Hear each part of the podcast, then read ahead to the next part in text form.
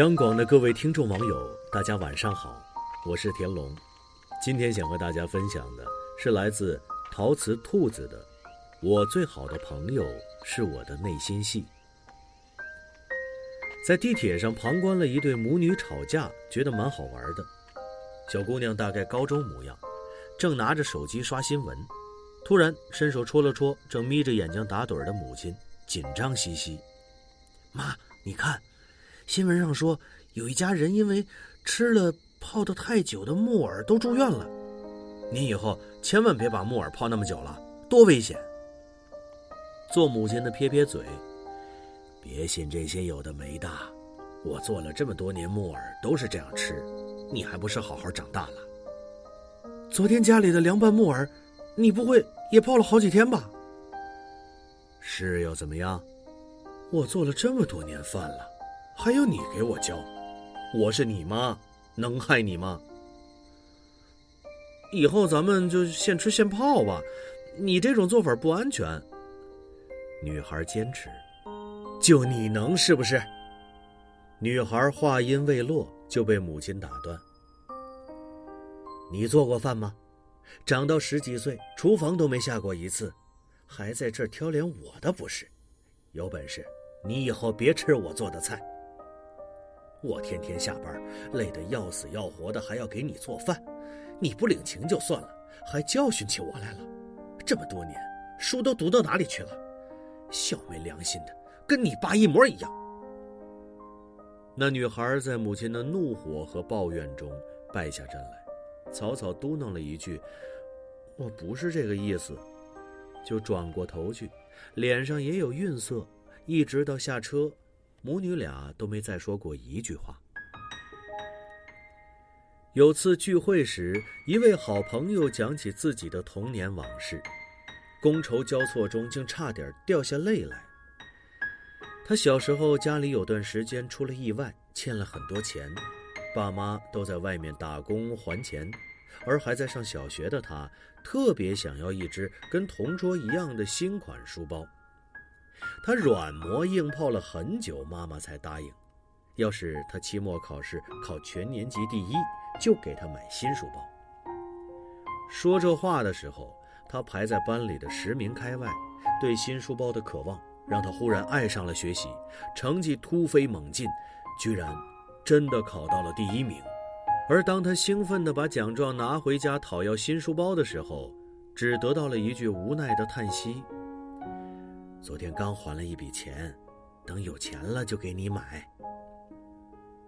这个书包，从他的八岁欠到十八岁，再到二十八岁，即使后来家境好转起来，也没有人再想起那个书包的事儿。他是有次回家的时候，偶然跟父母提起，我小时候你们还晃悠我呢。说考第一名给我买书包，结果一直也没给我买，我失望了好久呢。不过一句笑言，惹得父亲勃然大怒。那时候，我跟你妈一天打三份工供你上学，你问过我们有多辛苦吗？一个破书包，你记这么久，我们为你做了这么多事儿，你怎么不说？他刚解释了几句，母亲就眼泪汪汪的跟着数了。当时不那么说，你能努力学习吗？你现在能上得了大学吗？当年家里哪方面不是好的，都尽你先吃先用，你怎么能这么说？他那天几乎是从家中落荒而逃的，如今提起依然红了眼眶。我根本就不是在翻旧账，在指责他们的，他们把我想成什么人了？我在他们心里，就真的这么没良心吗？不过是想好好说句话，怎么就那么难？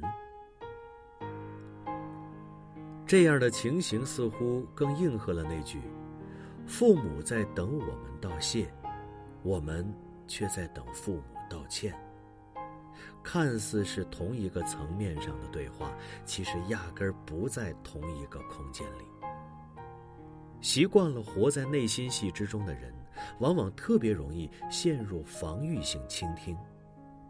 他们往往是先给自己预设一个自我保护的立场，比如，他是在挑衅，他可能是故意要激怒我，而所有后续的对话又像是不受控制的小磁针，纷纷向自己预设的磁场靠拢。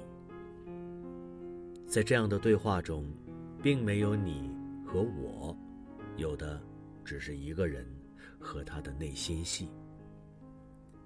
当地铁上那个小姑娘说：“你这种做法不安全”时，她母亲听到耳朵里的是：“你是错的。”当我这位朋友讲起我失望了好久时，他父母听到的却是：“你们真是不负责。”一个在讲事实，一个在讲道理，一个满怀怒气，一个满腹委屈。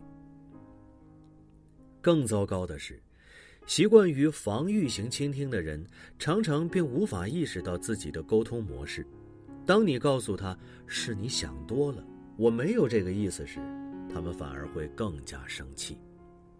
如果你不得不跟这一类人打交道，最好的方法并不是讲道理，而是找到并且避开他们的雷区。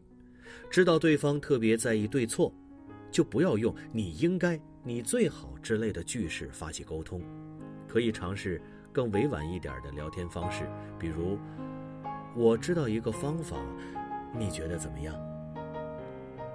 防御型的人只是固执，但并不是傻。只要雷区不爆炸，他们便有足够的理智来思考和吸收你讲的这件事儿，而不是急于证明你是错的，才对。如果你是防御型人，不妨尝试主动跟对方确认他的想法，多采用“你的意思是什么吗？”和“你是不是想说什么什么”这样的语式，来弄清对方的真实想法。别让内心戏成为束缚你人生的茧房。一生只有一次，别拧巴，好好活。好了，今天的文章就分享到这里。祝各位晚安。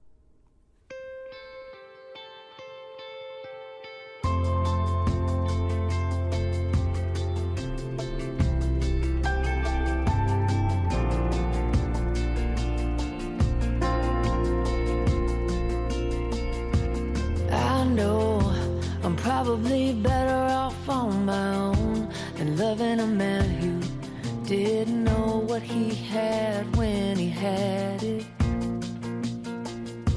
And I see the permanent damage you did to me. Never again, I just wish I could forget when it was magic.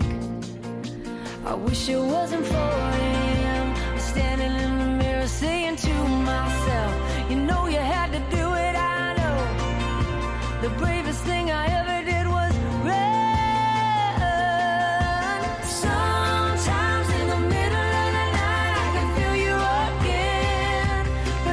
just miss you and I just wish you were.